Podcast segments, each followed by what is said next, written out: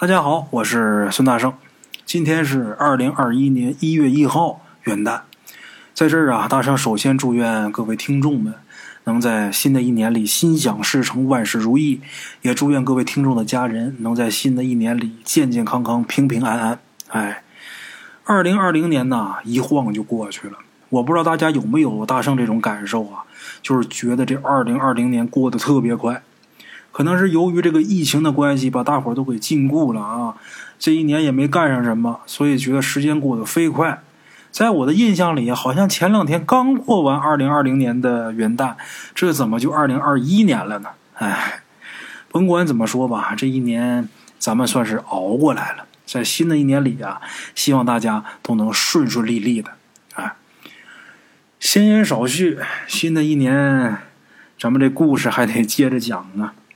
今天大圣啊，给大伙儿说这么一个关于高人的故事。嗯，高人，一提到这个高人呢，不是说那个子长得特别高，也不是说站得特别高那个高，是高深莫测的那个高。一提到高人呢，一提这俩字啊，估计大多数人脑子里边浮现出来的都是那种须发皆白、一身道袍、两袖清风的老道士。我也不能说这个不对啊，因为这个是固性思维。但是啊，这不是所有高人都这样，也不是说所有这种打扮的人都是高人。哎，在终南山、龙虎山这种地方啊，很有可能会遇到这种老道士、这种高人。可是，在乡下呢，碰见这种打扮的高人呢，可能性是特别低的。如果平时大伙在大街上看见一个头发挽一发卷上面插一簪子，眉毛多长，胡子多长，然后穿一身布衣的，估计大伙肯定以为这人他妈有病，神经病。一般在乡下啊，在民间，所谓的高人呐，就是很普通的人。从这个面相上来看呢，这个人呢，没有一点出奇的。今天呢，大圣就跟大伙儿说这么一位。北方农村里边，真正算是有点本事的算卦看相的先生。在咱们鬼友小的时候啊，北方农村算卦看相的特别多。咱们鬼友说呀，那时候赶集都能碰得见，就是搬个小马扎，坐在这个菜场边上。而且这种人呢，大部分都不是本地人，都是外来的。住哪儿呢？没人知道，甚至说姓甚名谁也不知道。大伙儿呢就喊他们瞎子、瘸子，哎，这些人都是有残疾的。那时候，咱们鬼友他们家附近一条街上啊，就有这么两个人。这俩人，一个是瞎子，给人算命；一个是瘸子，给人看相。后边这个瘸子呢，跟咱们鬼友他们家呀还有点关系。咱先说这瞎子吧。这瞎子呢是。有那么一天，突然间出现在咱们鬼友他们家附近的那条街上了。哎，这个形象吧，就跟农村老头啊没什么两样的。说了一口跟咱们鬼友那地方很像，但是又不一样的土话。哎，咱们鬼友觉得应该像玉碗一带的。这个瞎子呢是真瞎，他不戴算命先生那种黑色圆框的那种眼镜啊，他天天就是拄着探路的拐。这眼睛好像是睁不开，有时候也会睁开，但是啊，露出来的那一点啊，也都是眼白好像没有黑眼仁似的。这瞎子呢，虽然瞎，但是他有真本事。小的时候，咱们鬼友啊，经常听他外公说，说这瞎子很厉害。看卦的人呢，只要报出自己的生辰八字，他就能在心里边排盘呐，给解答这些个疑惑，各种节气了然于胸。那简直就是一部活的万年历。后面咱们鬼友长大开始接触这方面的知识，才知道这瞎子啊，他使的是盲派算命。这个盲派算命啊，其实就是过去啊，这个瞎子算命他自己有自己这一套东西。算命分，你看看子平啊，是不是你还是盲派呀？这盲派算命法有一套口诀，哎，独特的口诀，这叫金口诀。这玩意儿非盲人不传，使这金口诀呢，算命是简洁、快速，而且很准确，挺厉害的。这金口诀过去是非盲人不传，但是现在呀，也能学得着。之前大圣呢，我也没少学这方面的知识。这个咱有时间再给大伙聊这个关于盲派金口诀它里边的一些东西、一些事儿啊。书回正文，那会儿咱们鬼友他外公啊，跟这瞎子还有瘸子的关系都不错，三个人经常是坐一起喝点小酒。所以咱们鬼友闲着没事的时候呢，也喜欢缠着瞎子跟瘸子，给他讲一些稀奇古怪的事儿。那会儿每次逢集上街，鬼友他外公啊，都会先把咱们鬼友带到瞎子、瘸子那儿去坐一会儿，跟他说说话，然后呢，把咱们鬼友留下来陪着瞎子解闷儿。他外公自己去菜市场上买菜，走的时候呢，再叫咱们鬼友回家。那个时候呢，咱们鬼友也乐意去瞎爷那儿，他管这瞎子叫瞎爷，因为啊，这个瞎爷呀，经常会给咱们鬼友讲一些比较吸引人的故事啊。除此之外啊，咱们鬼友也喜欢看这瞎子给别人算卦。不过来算卦的呢，都是一些不疼不痒的问题。你比方什么孩子什么时候结婚呐，老人病重还有几天活头啊。再不然就是家里边鸡丢了呀，猫丢了呀，让这瞎爷给算算，到哪儿能找着？一般都是算这些的，哎，都是一些鸡毛蒜皮的小事这些瞎子都给算，也都能算得对，算得准。也有人呐，让瞎子给算算出门或者是做生意之类的，这瞎子呢也都算。也会把算到的结果好坏都告诉人家，趋吉避凶，哎，一些基本的操作方法呢也都会教给人家。不过这瞎子也有不算的，什么样的不算呢？未满三岁的孩子不给人算，为什么？因为孩子太小，变数太大。信洋教的不给人算，这瞎子说了，这叫道不同不相为谋。怀孕的不给人算，为什么呢？这瞎子说呀。怀孕的大多都是算胎儿是男是女，这活不能干。为什么？咱说，如果算出来这女的这孕妇怀的是一姑娘，那这孕妇很有可能就去医院把这孩子给打掉了。那时候重男轻女呀，而且计划生育，一家就一个孩儿，都想要男孩儿那女孩儿可不就流掉吗？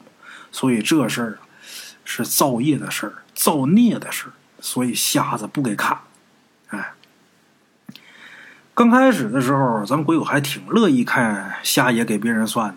但是时间长了呀，咱们鬼友就觉得没意思，反反复复的就那么几个无聊单调的问题，也忒没意思了。不过这个瞎爷很满足，他说呀，算小事好啊，每个人都看小事那就说明大体上基本上都还过得不错，这样好啊，嘿。瞎爷就是这么一人，哎，这人呐比较容易满足，而且心地也比较善良。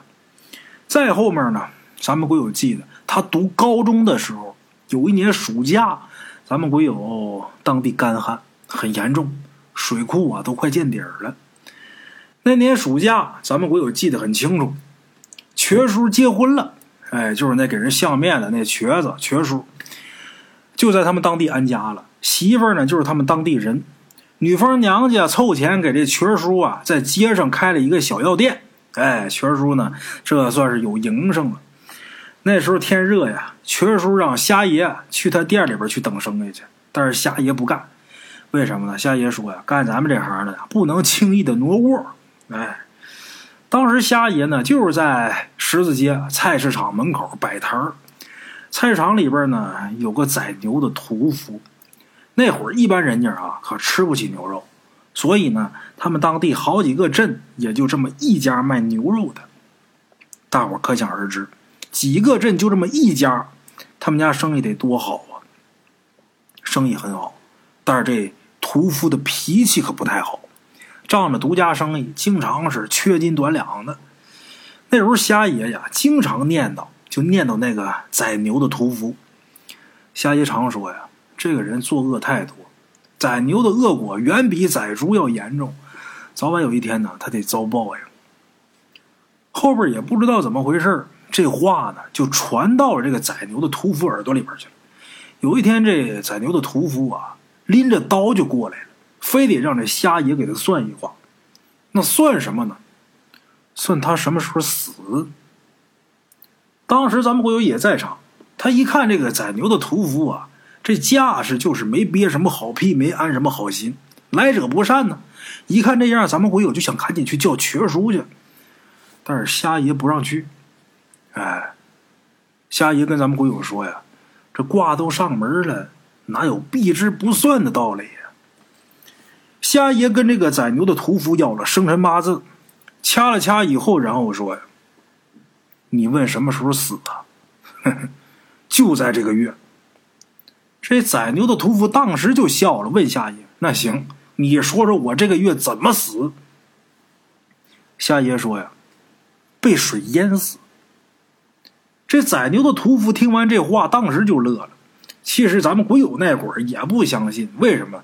因为当时他们那地方已经旱了很长时间了，水库这水呀都他妈见底儿了，更别提一般的小河沟了。再说啊，当时农村人呐都会游泳，哪有几个不会水的呀？这个死因实在是有点没办法让人信服。嘿，后边那宰牛的屠夫啊，问完卦之后，还真把钱给了夏爷。走的时候，人说了，下个月这天我还来，我给你多少钱，你给我拿回来。这个宰牛的屠夫他就笃定自己不会死，到时候要来要这个卦里钱。这个要卦里钱呢，可不单单就是把钱给人那么简单。说白了，那是砸你买卖呢，哎，咱们鬼友就冲瞎爷嚷嚷，这宰牛屠夫走了，他就冲这瞎爷嚷嚷：“你老这不是糊涂吗？万一他下个月真过来要钱咋办呢？你看他也不是什么善茬，咱这生意还做不做了？”瞎爷说呀：“能过来要钱就更好了，我这生意啊做不做不要紧，他能活下来呀，那才真是行了大善了。”我话都说到这份上，就看他自己长不长心了吧。咱们会有当时觉得这瞎爷简直是不可理喻，跑过去就跟瘸叔把这事说了。你看这瞎爷，那那宰牛怎么怎么样啊，算他多咱死。我我瞎爷说了，他他这个月就得死，还得让水淹死。你说这不胡闹吗？瘸叔跟咱们鬼友说呀，瞎爷这么做肯定是有他的道理。这事儿啊，你别管，也别多嘴。啊，别管那闲事咱们鬼友自讨没趣儿，渐渐的呢，也把这事儿给忘了。那个月是咱们国友当地最旱的一个月，大旱连连，这温度一天比一天高，庄稼地里边这庄稼都快旱死了。直到那个月快要过去的时候，老天爷怜悯，给下了一场雨。这雨下的也不是很大。但是呢，也解了种地的农民的燃眉之急，可以称得上是及时雨。哎，那年全凭这场雨啊，这粮食啊才算是没有绝产，也减产了，但是没绝产。哎，这雨下归下，但是像沟渠什么的，就只不过有那么一点点、一小滩的积水。咱们鬼友当时就想啊，瞎爷这次肯定是栽了。咱们国友认为啊，这宰牛的屠夫啊，肯定得来找夏爷大闹一场。哎，但是没想到，等到这一个月过去了，次月的第一天，这宰牛的屠夫啊，没有如期而来要钱。咱们国友当时以为他可能是有什么事给耽搁了，但是后面接连好几天过去了，还是没见着这宰牛的影儿。咱们国友就悄悄的去他的那个摊位去看。奇了怪了，他那个摊位没开张。后来咱们国友在菜市场里转了一圈农村嘛，大伙都知道啊，有什么事那些大爷大娘啊都会聚在一起八卦一下。咱们国有想弄清楚这宰牛的屠夫到底是怎么回事这也没什么难的，打听呗。没想到打听出来的这结果，让咱们国有目瞪口呆，说不出话来了。宰牛这屠夫死了，就在上个月末。被淹死的。当时一个卖豆腐的大娘说呀：“哎呀，这事儿啊，那可邪乎了。我听人说呀，是他作恶太多，老天爷都看不过去，把他命给收了。咱们不有挺好奇的，这人死了，怎么还跟作不作恶有关系呢？”这时候旁边有人说了：“这人说呀，嘿，这事儿说起来也确实怪。这不上个月末吗？”他们家有个亲戚啊，结婚办喜宴，他过去去吃酒席去。晚上的时候呢，喝太多了，还非要逞强一个人回家。本来这也没什么，结果第二天就有人说他被淹死了。怪呀，就怪之前那场雨。咱不有听到这就更纳闷了，这怎么还跟那场雨扯到一起了呢？那雨下的也不大，沟渠里边甚至都没有什么积水。再说了，他就算是喝醉了，那也不可能说攒着劲儿往沟里边跳吧。这时候，之前那个卖豆腐的大娘又说了：“哎呀，他呀，他可不是在河沟里边淹死的。说起来，你们别不信啊，他呀是被一个牛蹄子印儿给淹死的。”咱们鬼友当时就乐了，牛蹄子印儿唬谁呢？这牛蹄子谁也不知道长什么样啊？牛蹄子印儿也就是巴掌大小呗。咱说巴掌大小的牛蹄子印儿，怎么可能淹死一个膀大腰圆的屠夫呢？这卖豆腐的大娘说了：“嘿，你们还别不信，我那天亲眼看见了，他媳妇儿去给他收的尸。哎呀，当时啊，那整个人的脸都埋在那个牛蹄印里边。”翻过来的时候，满脸是紫色的，那人是活活憋死的。你一句他一句，说了好长时间，最后咱们鬼友才明白过来，原来呀，那天这个宰牛的屠夫啊，去亲戚家去吃酒席，这酒喝上就没头，天太晚了，酒也喝太多了，他媳妇跟孩子呢先回去了，最后呢。这个亲戚非得要送这个屠夫回家，他非不让，非得要一个人回去。本来这也没什么，因为离得也不远。但是谁也没想到，他回去的路上有那么一个牛蹄子印儿。早上不是下了一场雨吗？好巧不巧的，那场雨把这牛蹄印儿给灌满了。这宰牛的屠夫路过的时候，也不知道怎么回事，正好就醉倒在那个牛蹄印边上，这脸直接就插到这个牛蹄印里边去了。这个醉酒的人呐，大伙都知道，身子沉，根本就翻不动身，这身体呀不受控制，哎，就喝到酩酊大醉的时候就这样，不光是断片这身体根本就不听使唤，就这样，这屠夫就被那个牛蹄印里边那点水给活活闷死了。咱们鬼友得知前因后果以后，赶紧到瞎爷那儿跟瞎爷把这事儿说了。瞎爷听完之后啊。就是摇了摇头，什么都没说。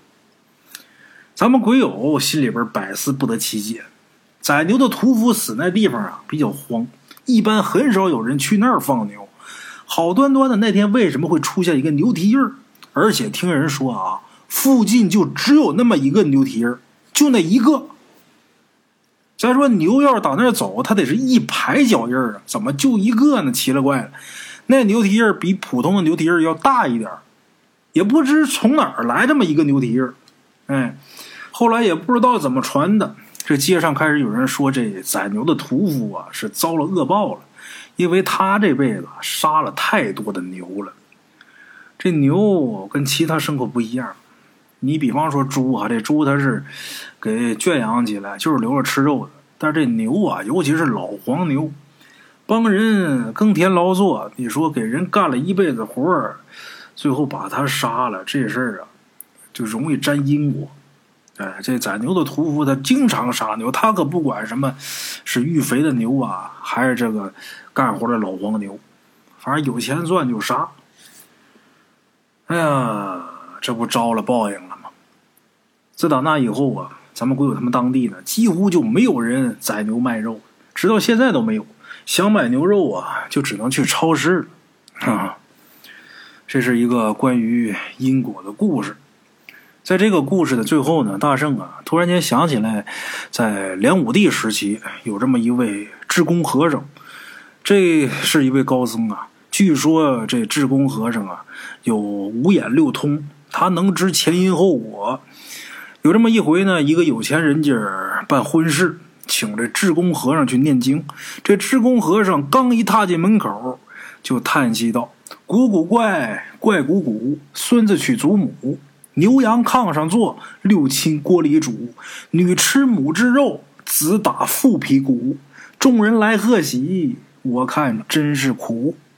哎，这几句话呀，列位你细品啊，你品，你细品。